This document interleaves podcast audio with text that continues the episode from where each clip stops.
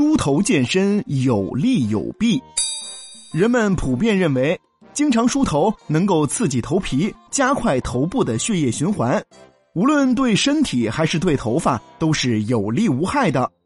更有一些养生专家为人们提供了一种简单轻松的健身方法，那就是每天梳头一百下。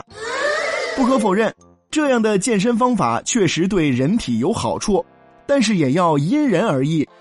如果一个人是干性发质的长发，多梳头确实能够起到刺激头皮上的皮脂腺，使之分泌出天然的油脂，再由梳子的带动，使其达到长发尾端，从而起到护发的作用。哦。然而，对于油性发质的人来说，多梳头似乎就并不算是一件好事了，因为本来油脂分泌就过多，再加上梳子的刺激。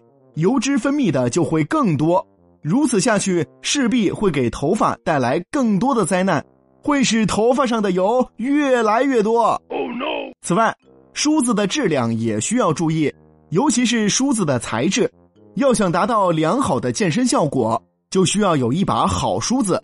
比如天然鬃毛制成的梳子和木梳，对头皮头发都很好，而劣质的塑料梳子产生静电不说。还会对头皮产生不良刺激。